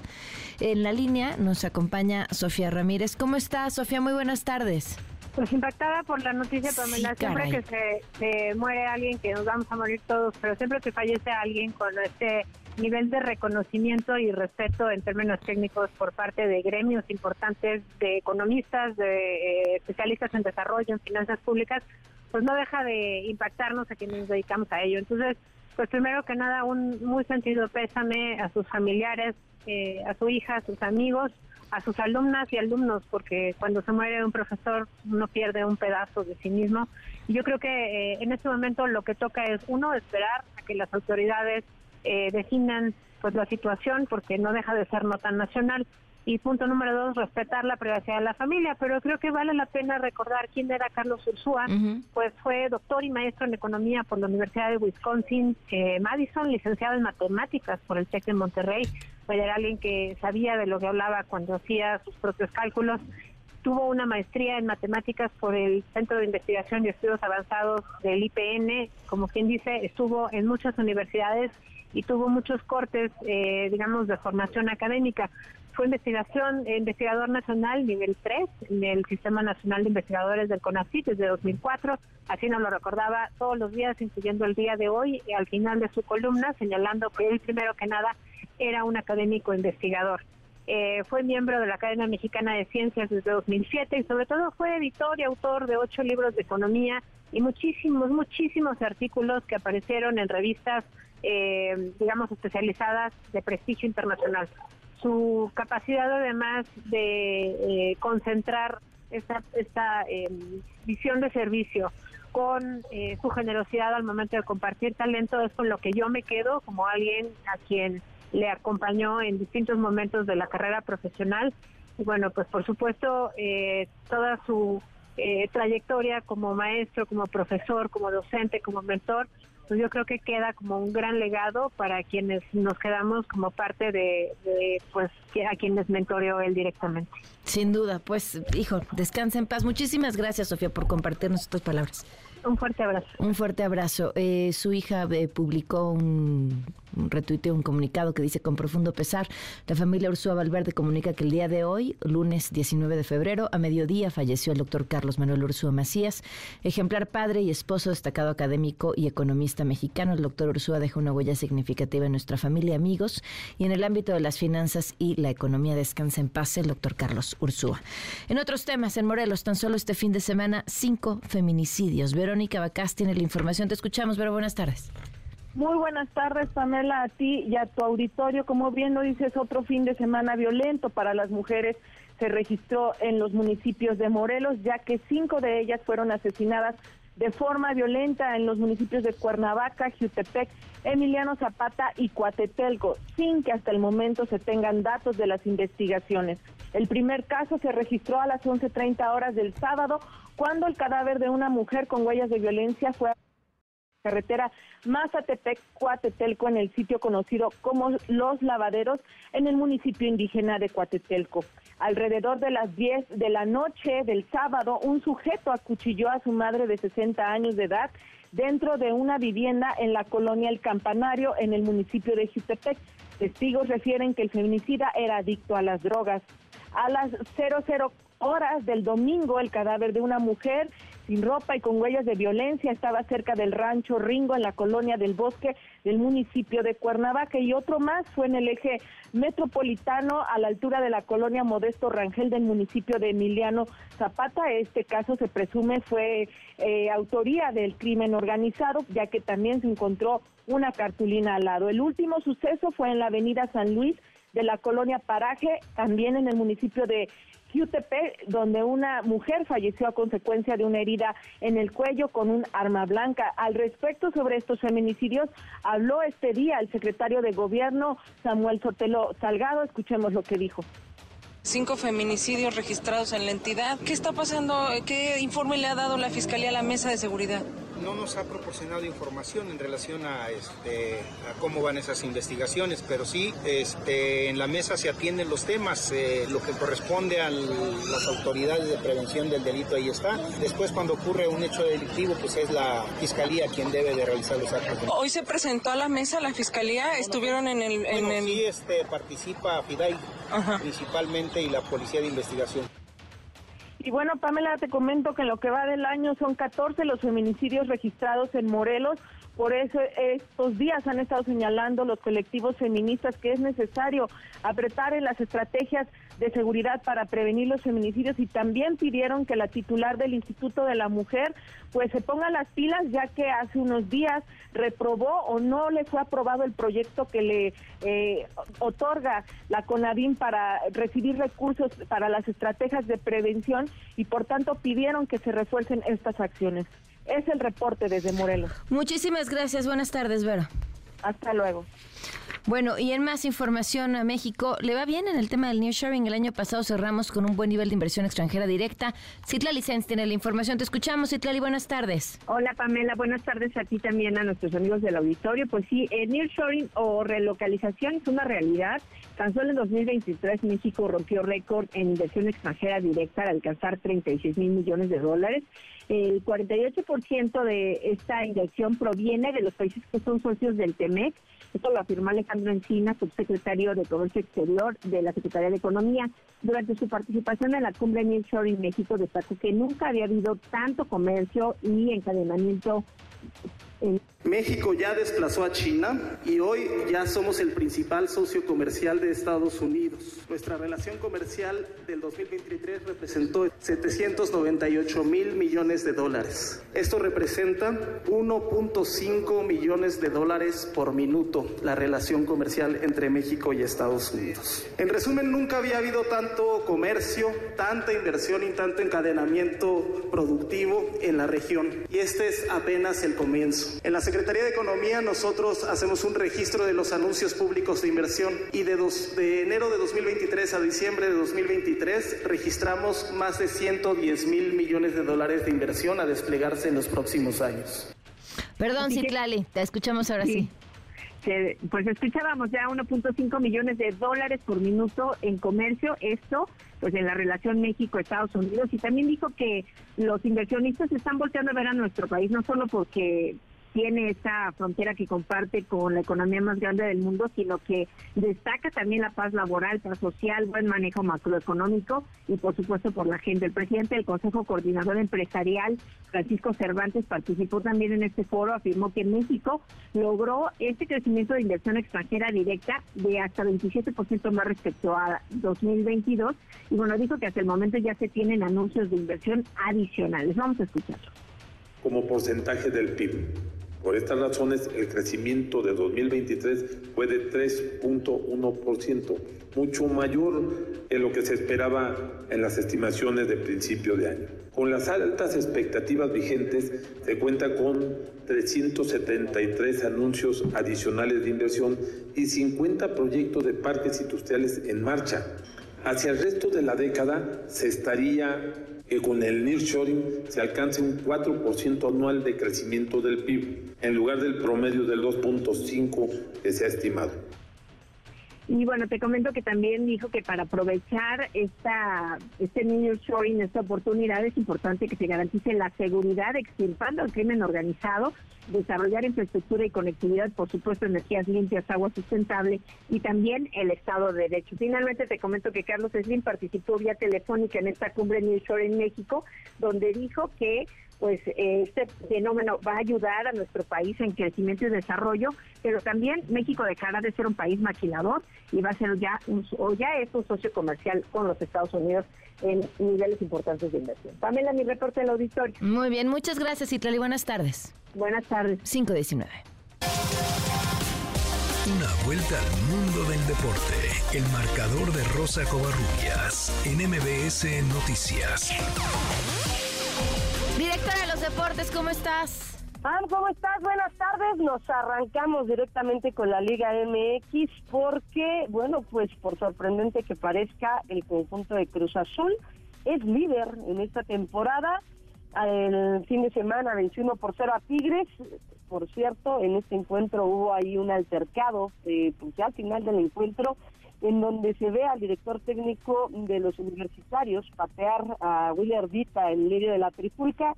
Seguramente va a haber sanciones porque también hubo un par de expulsados. América perdió 2-1 con Pachuca y con esto el equipo de las Águilas cae al quinto puesto. El día de ayer Pumas goleó 3 por 0 a Santos, ya es segundo de la tabla general. Y respecto a la victoria, habló el técnico de los universitarios, Gustavo León. Esto tiene que ver con, con, una, como hablamos al principio de, temporada, con una idea de club, con una idea, ha trazado muy, muy clarito el camino y estamos todos en el mismo barco. Entonces, esto es una continuidad y bueno, lo que pretendemos es seguir creciendo y, y después ver, las cuentas se harán al final, como siempre, así que estamos muy, muy contentos, pero sabemos que esto estamos, no, no llegamos ni a la mitad del camino. Bueno, fue el debut de Ignacio Ambriz al frente del conjunto lagunero y obviamente pues una derrota bastante dolorosa. Vamos a escuchar al técnico del equipo de Santos. Es, yo con la experiencia que tengo es tener calma, eh, les digo ahorita del vestuario, arriba las caras, no quiero ver, no, no los quiero ver tampoco riéndose porque pareciera que, que no nos duele perder, a mí no me duele mucho perder, pero entiendo que es, eh, va a ser un bastante trabajo el que voy a tener que hacer tanto en lo metal como en lo táctico, ofensivo y defensivo para darle otra cara a este equipo. Bueno, hay las palabras de Ignacio Ambriz, Monterrey y Toluca empataron sin goles y cambiamos de fútbol porque el día de hoy una de las noticias que parece va a simbrar no solamente el mercado veraniego, sino también el fútbol a nivel mundial. Resulta que Kylian Mbappé podría ya salir esta temporada por fin del Paris Saint Germain se acerca al Real Madrid. Medios en España aseguran que ya tiene un acuerdo con el equipo merengue y solo se encuentra negociando algunos detalles para firmar el contrato, ya que la oferta del club es menor a las pretensiones del jugador. En otros informes también aseguran que el francés ya firmó con el Madrid hasta el 2029 y sería el mejor pagado de la plantilla con un sueldo de entre 15 y 20 millones de euros anuales. Obviamente también más bonos. Y la Federación Internacional de Historia y Estadística de Fútbol ya reconoció al Barcelona femenil, su entrenador Jonathan Giraldez y a las futbolistas Salma Parayuelo y Aitana Bonmatí. El organismo dio la distinción a la entidad catalana como el mejor club, mientras que el estratega consiguió el premio al mejor director técnico, la delantera para eh, Parayuelo y es eh, la mejor jugadora sub-20 y obviamente la actual balón de oro, la señorita Bon Mati, fue galardonada en las categorías de mejor jugadora de 2023 y obviamente mejor creadora de juego. Y en las semanas anteriores, Pam, se dio a conocer eh, pues un tema respecto a la Fórmula 1 que tiene que ver con el conjunto de, bueno, pues eh, el conjunto, bueno, de la escudería de, Red Bull respecto a Chris Horner, su, pues, eh, sí, pues su, su, su jefe de, de la escudería, la Fórmula 1 y la FIA ya abordaron por primera vez este tema y su investigación por un presunto caso de acoso laboral por parte de Chris Horner, la máxima categoría, señaló que han notado que Red Bull inició un proceso contra su jefe de equipo y externó su deseo para que la situación obviamente se aclare. Y el fin de semana fue histórico en la NBA, PAM, porque en el Juego de las Estrellas hay que recordar que están eh, pues en la actividad de las habilidades, ¿no? pero eh, bueno, porque fue histórico, eh, se enfrentaron Ionescu, Sabrina Ionescu, jugadora de Liberty de Nueva York, contra Stephen Curry, el jugador de los Golden State Warriors de la NBA. Esto en el concurso de triples.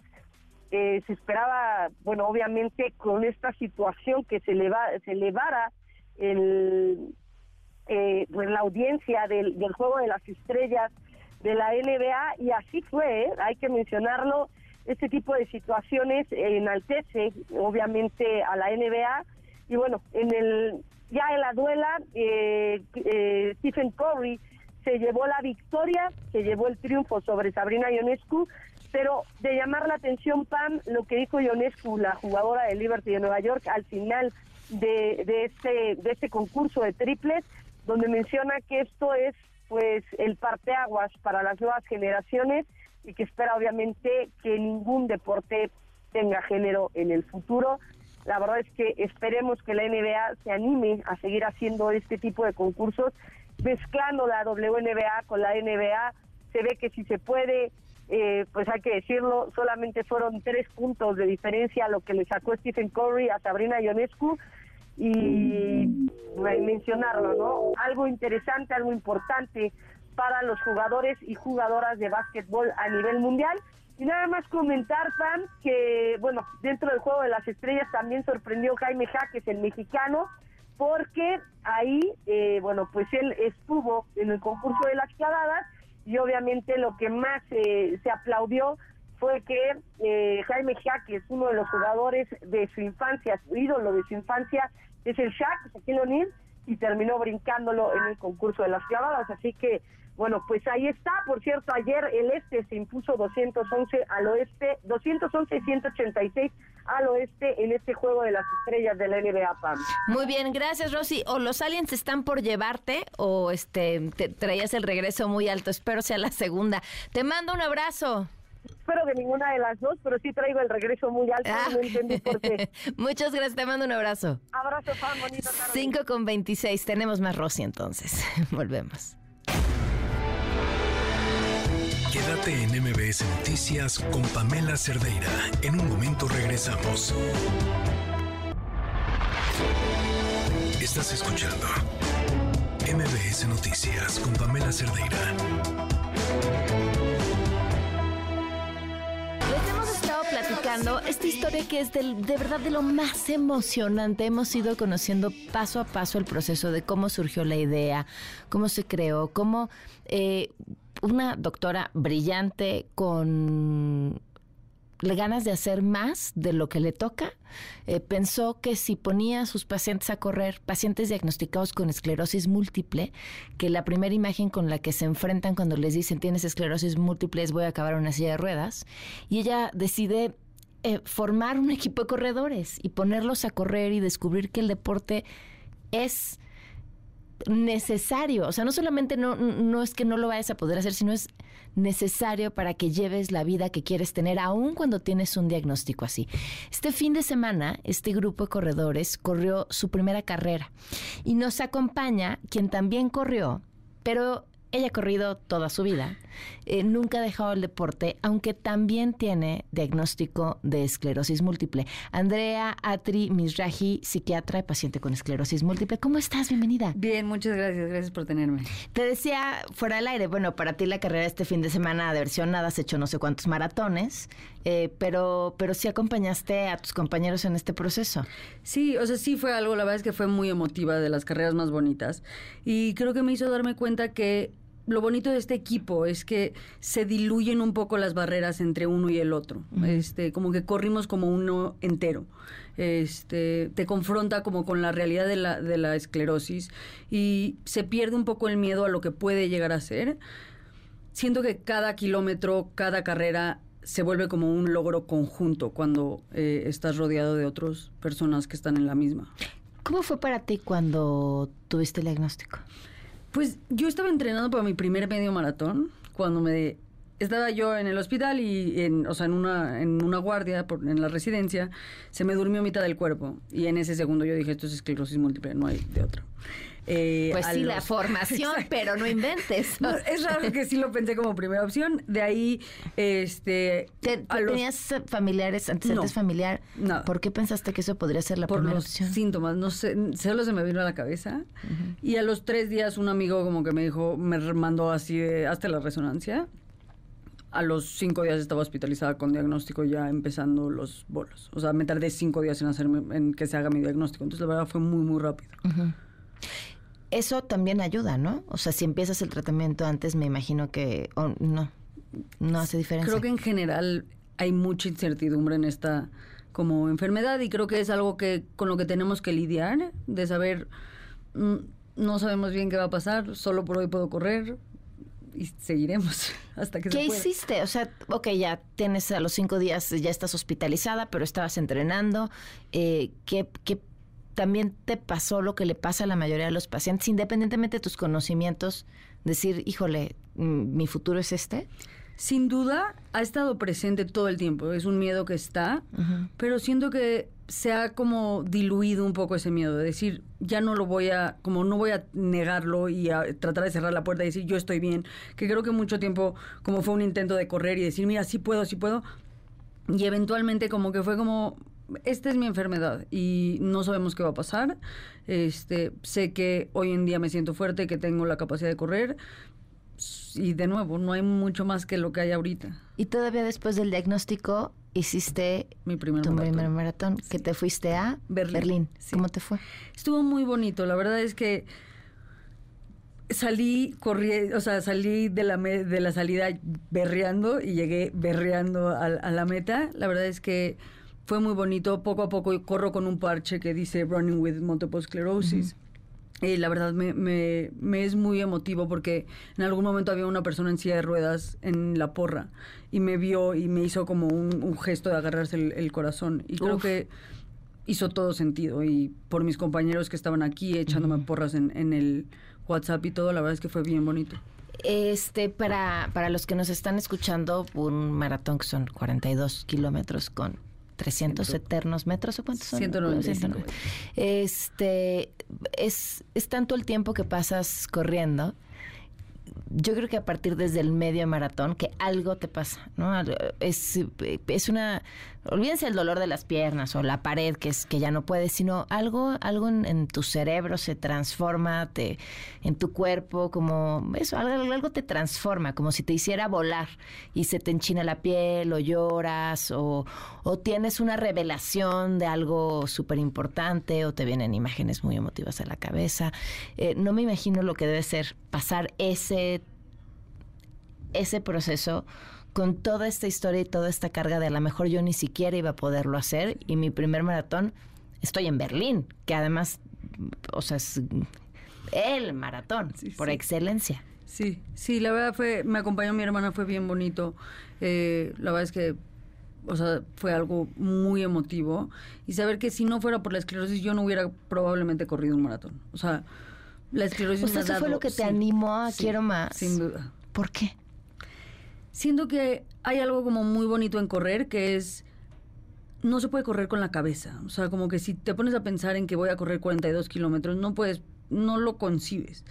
pero cuando logras como no pensar y solo hacerlo, eh, como que suceden las cosas. Y creo que eso me ha ayudado a lidiar con como la incertidumbre de la, de la enfermedad y como no pensar de más. ¿Y físicamente qué ha hecho por ti? ¿La esclerosis? No, el correr. O sea, dar, darle a la esclerosis. Bueno, pues sí, un poco ambas, la dos combinación. juntos, sí, L- la combinación de esclerosis y la corrida. Creo que hoy puedo decir que estoy más sana que nunca en mi vida. O sea, mucho más sana. Físicamente me siento más fuerte, tengo mucho mejor condición de lo que algún día hubiera tenido. Eh, entonces es un sentimiento bien bonito, como que tu cuerpo te dé para hacer eso.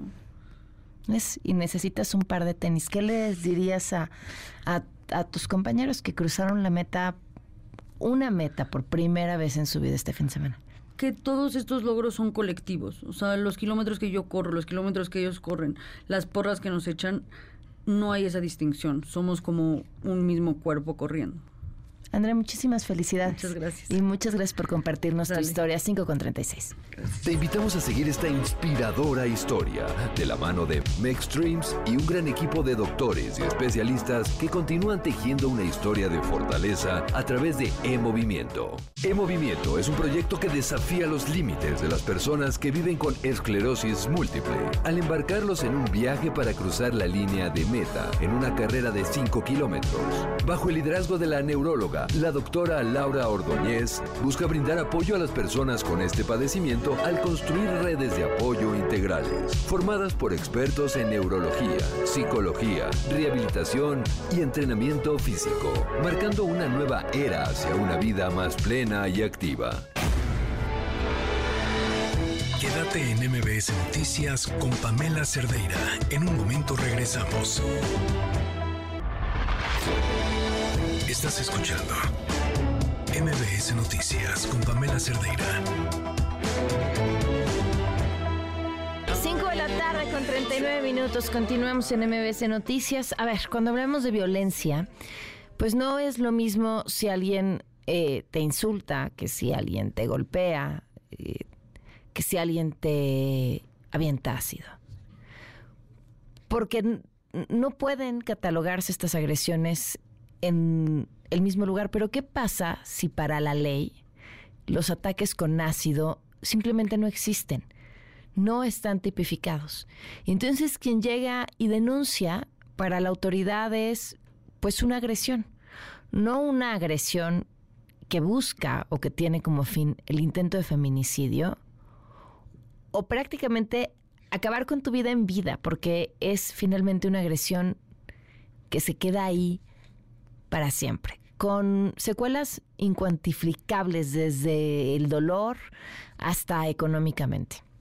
Se acaba de publicar algo que se aprobó recientemente, además la Ciudad de México es de las primeras entidades en hacerlo. Una se llama la Ley Malena, no es una ley, es una reforma a una serie de leyes justo para tipificar los ataques con ácido. Esto es y solo es gracias a Marilena Ríos. Por eso lleva su nombre, porque es ella una de las historias quizá más escuchadas eh, o más mediáticas de ataques con ácido, en gran parte por la fuerza, la tenacidad y la persistencia que Malena ha tenido para conseguir que se haga justicia en un hecho que, fíjense, ya una ley que lleva su nombre y el proceso de justicia aún no termina. Marilena Ríos está en la línea, ¿cómo estás? Hola, ¿qué tal, Pamela? Pues muy contenta, muchas gracias por el espacio y un fuerte abrazo a toda tu audiencia. Felicidades, porque finalmente es algo que logras para todas. Pues eh, sinceramente esto no lo he construido sola, ha sido también bajo el apoyo de muchas mujeres sobrevivientes que también están como yo en un proceso eh, buscando justicia en donde los agresores no se han hecho responsables. Pero pues mira, tanto visibilizar eh, esta situación que no era considerada un tipo de violencia extrema, pues hoy por fin ya está reformada en el Código Penal de la Ciudad de México y eso es de aplaudir porque existió mucha voluntad política. Yo entiendo que a veces la diferencia de partidos te involucra en posturas o en ideologías diferentes, ¿no? Pero algo que sí quiero felicitar y aplaudir al Congreso de la Ciudad de México es que esta vez se supo hacer una buena política pública, que se hicieron a un lado estas diferencias y por supuesto que se llegó a un nivel de conciencia bastante elevado en donde las beneficiadas seremos mujeres, infancias y mujeres trans. Oye, a ver, ¿queda entonces tipificado como intento de feminicidio? Así es, se reformó eh, eh, la ley de acceso a las mujeres a una vida libre de violencia, porque estos ataques estaban en el apartado de violencia física. Y como tú comenzaste hablando sobre el tema, efectivamente hay muchas maneras en cómo nos pueden violentar físicamente. Lo que equiparaba un ataque con ácido se podía eh, comparar o, o equiparar, perdón, con un moretón. Y sabemos que esto no es un moretón, es una agresión que nos eh, quema no solamente el cuerpo, que no solamente nos amputa órganos, sino que también nos amputa parte de nuestras vidas, ¿no? Entonces, se, se reconoce ahora en la ley de acceso a las mujeres a una vida libre de violencia como violencia ácida, a todo líquido, no solamente los tipos de ácido, sino químicos, irritantes, inflamables. ¿No? Como puede ser también la gasolina, el agua caliente, el, aceite hirviendo, la sosa cáustica. Eh, y también se reforma el Código Penal, el cual tipifica, eh, y eso me da mucha alegría que se tipifique como feminicidio en grado de tentativa, alcanzando condenas de 30 años hasta 40 años. ¿Lo puedes creer?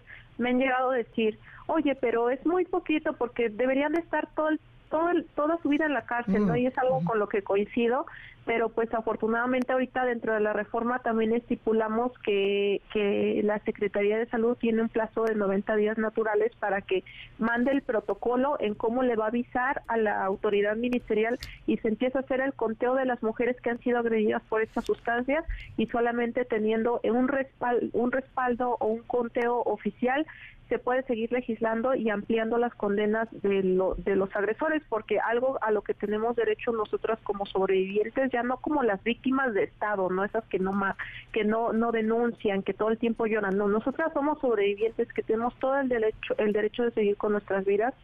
Y pues bueno eh, algo que, que va a suceder con, con este registro pues es ampliar la legislación pues felicidades a ti y a todas las que han sido parte de este movimiento. Faltan todavía en varios estados en el país, pero, pero lo están haciendo de verdad increíblemente bien y coincido contigo.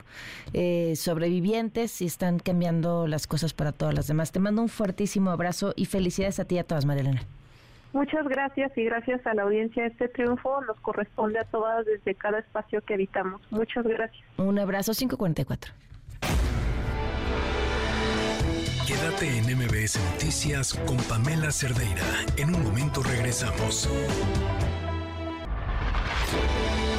Estás escuchando MBS Noticias con Pamela Cerdeira. 5 de la tarde con 47 minutos. Seguramente recuerdan, a ver, esta historia que conocimos ya hace algunos años, eh, después de que sucediera esta historia extraordinaria una, una joven, eh, una niña de una escuela que fue la que sacó el mejor promedio de matemáticas, bueno, la mejor calificación de matemáticas de la prueba enlace en todo el país. Después la revista Wired la retrató, dijeron que era la próxima Steve Jobs y pasaron los años y su historia se convirtió en una película, su historia, la historia de su profesor, eh, que fue protagonizado por Eugenio Derbez en esta película que se llama Radical, que es buenísima. Y hoy el nombre de esta estudiante brillante, que además es un gran ser humano y es una persona a la que hay que seguir de cerca, vuelve a salir a la luz. En esta ocasión, porque Paloma Noyola será candidata por movimiento, ah no, por el PAN, candidata por el PAN. Eh, Paloma, ¿cómo estás? Muy buenas tardes. Hola, Pamela, muy buenas tardes, muy bien, gracias a Dios. Estás buscando una diputación local por el Distrito 11 de Tamaulipas. ¿Cómo te convencieron? Eh, pues mira, eh, sí, sí, es, es, es correcto.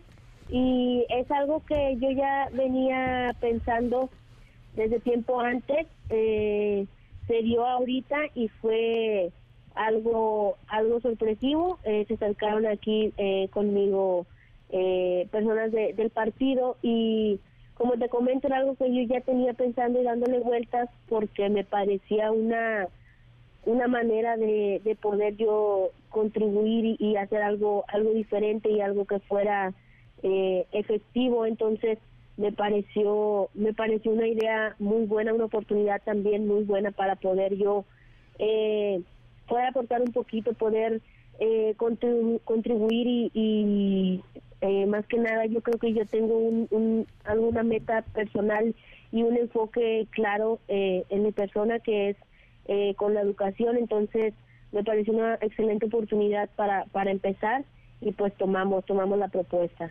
Oye Paloma cuéntame porque la última vez que platicamos me dijiste que estabas estudiando derecho sí así es acabo de terminar la carrera en diciembre Ok, ok.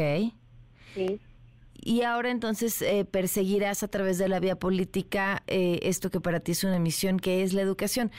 Eh, digo, estamos en momentos en los que no podemos hablar de absolutamente nada, ni la intención es hablar de las propuestas ni de nada, pero sí me puedes platicar cuál es ese esa meta que tienes con, con, la educación en tu vida en general, o sea, ¿qué te gustaría que se convirtiera? Y la pregunta es pertinente para ti, no para cualquier candidato, como sería por, por tu historia personal.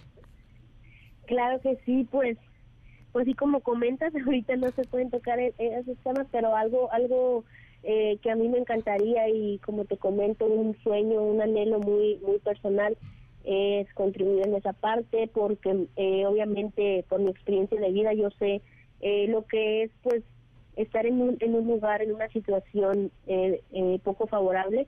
Entonces aquí en, Matamoros obviamente hay, hay un porcentaje altísimo de, de niños que se encuentran en esta situación, de jóvenes, de adolescentes, entonces, a mí me encantaría, me encantaría aportar en esa parte y, y obviamente que, que en ese en ese tipo de cargos no solamente aportas en, en una en un área, sino que en varias, entonces es estar eh, con el conocimiento y, y preparados y es algo que también eh, estoy haciendo, informarme y prepararme muy bien para para en caso de eh, poder hacerlo de la mejor manera posible. ¿Vas a seguir estudiando algo más, Paloma? Eh, sí, tengo, tengo el plan de estudiar una maestría y eh, si se puede también un poco más adelante que ya me dé me dé el tiempo estudiar otra carrera. Estoy entre entre eh, contabilidad tal vez, pero sí, mi plan es seguir preparándome eh, todo lo que pueda. Oye, pues seguiremos muy de cerca todo lo que suceda, Paloma. Nada más, por último, ¿has tenido oportunidad, después de todo este remolino que ha sido la película y demás, de regresar a esa que fue tu escuela? Sí, sí, así es. Eh, he ido creo que en dos ocasiones. Eh, igual eh, regresar y, ver la situación que si bien ah, han, apoyado un poco ahí la, la situación de la escuela, pues sigue siendo también, no ha cambiado mucho. Entonces, eh, sí he podido, he tenido la oportunidad de ir y pues no te puedo eh, decir mucho, ha cambiado, pero no, no, no, no mucho. Pues Paloma, muchas gracias por tomarnos la llamada. Te mando un abrazo enorme. Muchísimas gracias a ti, un placer. Gracias, muy buenas tardes. Paloma Noyola, esta joven que fue, eh, bueno, pues que la revista Wired le puso este, este título en la portada de la próxima Steve Jobs es mexicana, que sacó el resultado más alto en la prueba enlace en el país, en matemáticas, viniendo de una escuela abandonada de todo y de todos, con un maestro extraordinario que está retratado en la película Radical y ahora será candidata del PAN a una diputación local por el Distrito 11 de Tamaulipas. Esto que, que dijo cómo está la escuela y la escuela sigue igual, vean la película para que entiendan a qué se refiere. Vamos con la grandísima Chairi Mística.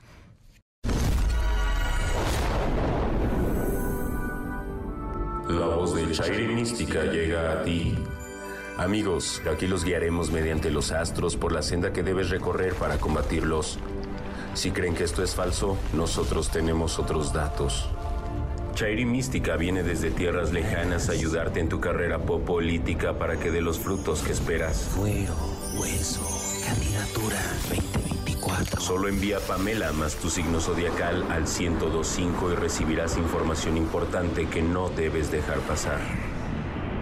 Los dejamos con Chairi Mística.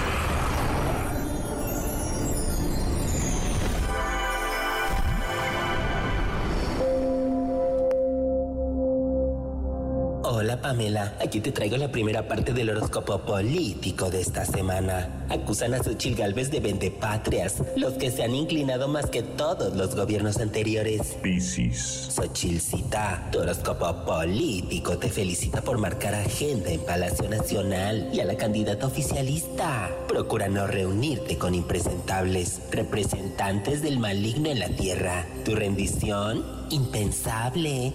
No olvides que siguen tus pasos. Cuitlagua García celebra un golpe al narcotráfico de 48 millones de pesos. Aries. Cuitláhuac citó, este tipo de triunfos es mejor mantenerlos escondidos. Podría no gustarle a los jefes de tu jefe. Tu mejor detente, el dedito de palacio, pero se está secando. Alejandro Moreno está haciendo buen trabajo cachando exmorenistas. Tauro. Alito, el cosmos te pide que seas cuidadoso y selectivo a la hora de sumar aliados. No te vaya a pasar lo de movimiento ciudadano. Tu mayor miedo a quedarte sin curul. ¿Le conviene a Sandra Cuevas aliarse con Movimiento Ciudadano? Géminis. Sandrita, el universo te recuerda que más vale sola que mal acompañada y te aconseja tener un movimiento propio. Nada más mira dónde ha llegado AMLO. Tu piso al mejor postor. Claudia Sheinbaum ahora no solo tiene que copiarle a Andrés, también a la señora X. Cáncer. Claudita, los astros tienen un mensaje para ti. Sé tú misma. A menos que seas Claudia Sheinbaum, entonces eliges ser alguien más. Tu máquina de última generación, la clonadora 3000.